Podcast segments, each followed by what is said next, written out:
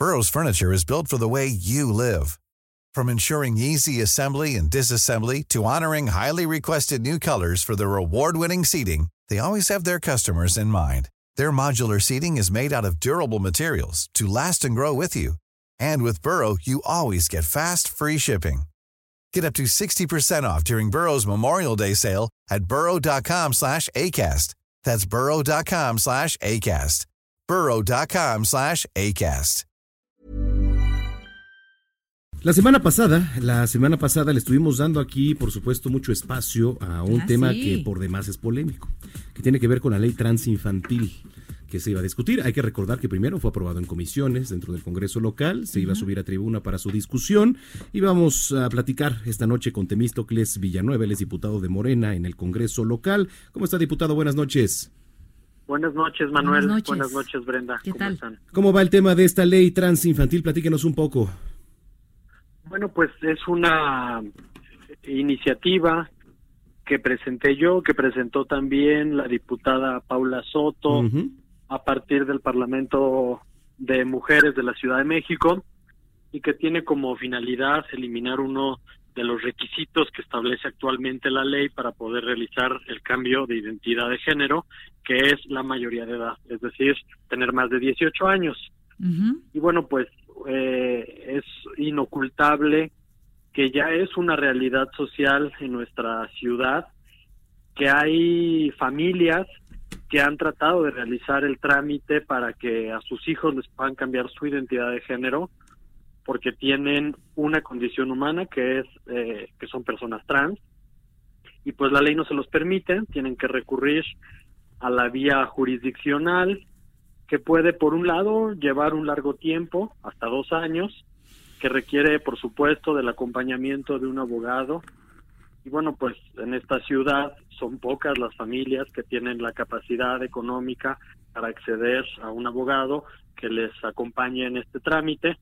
Pero por otro lado, y yo diría lo más lamentable, es la cantidad de vulneraciones por las que pasa el menor o la menor para poder eh, a través de un juicio eh, obtener su cambio de identidad en su acta de nacimiento. Ah, ah, ah, Sí, adelante. eh, eh, preguntarle, eh, diputado, aquí, a ver, eh, decían que había, había varios, algunas, principalmente la bancada del PAN, decía que no había especificaciones en, en esta propuesta, primero de edad. Y después hablar acerca eh, de la madurez que puede tener un niño para poder decidir qué sexo puede tener antes de la mayoría de edad. Bueno, primero quisiera dejar una cosa bien clara. Es cambio de identidad de género, no cambio de sexo. Pareciera que es una diferencia menor, pero no, es una diferencia importante, porque el cambio de género es únicamente cómo se concibe una persona y cómo queda sentado en su acta de nacimiento. El cambio de sexo tiene que ver con un proceso médico de intervención quirúrgica, Sí, sí, sí. de hormonización. No es el caso, no estamos hablando de ese tema. Podría ser uno consecuencia del otro más adelante, sin duda. Bueno, eso ya depende de un médico, eso depende de la regulación que existe en cuanto a las normas de salud, pero no es un tema que le corresponda Entiendo. a las y los legisladores. A ver, Pero ahora, sobre los argumentos del PAN, sí quisiera decir que si bien no establece el dictamen que avalamos una edad específica para poder realizar el trámite, sí hay un requisito implícito que trae consigo que un menor debe tener cierta edad y es que ese menor en entrevista ante el juez del registro civil debe de poder verbalizar y explicar que desea realizar su cambio de identidad de género. Ahora, si esto lo mm, tratamos de compatibilizar con los estudios científicos que existen en la materia, pues hay una coincidencia. Y la coincidencia es que tanto la Academia Americana de Pediatría como la Universidad de Washington en el estudio que presentaron hace, por cierto, unas semanas, eh, explican que cuando un menor tiene la capacidad de verbalizar quién es, cómo se llama, si se asume como una niña o como un niño, ya tiene claridad sobre su identidad de género. O sea, estaremos hablando de tres tema- años. ¿Perdón? ¿Tres años, por ejemplo? Bueno, eh, el, el estudio que se realizó específicamente en la Universidad de Washington se realizó en niños de entre 3 y 12 años. Mm. Y en estos niños que ya se ubicaban eh, como infancias trans, quedó asentado que la claridad que tienen sobre su identidad de género es la misma que un niño que no es trans tiene sobre su identidad de género. Ahora, este, quiero decirles otra cosa que es relevante.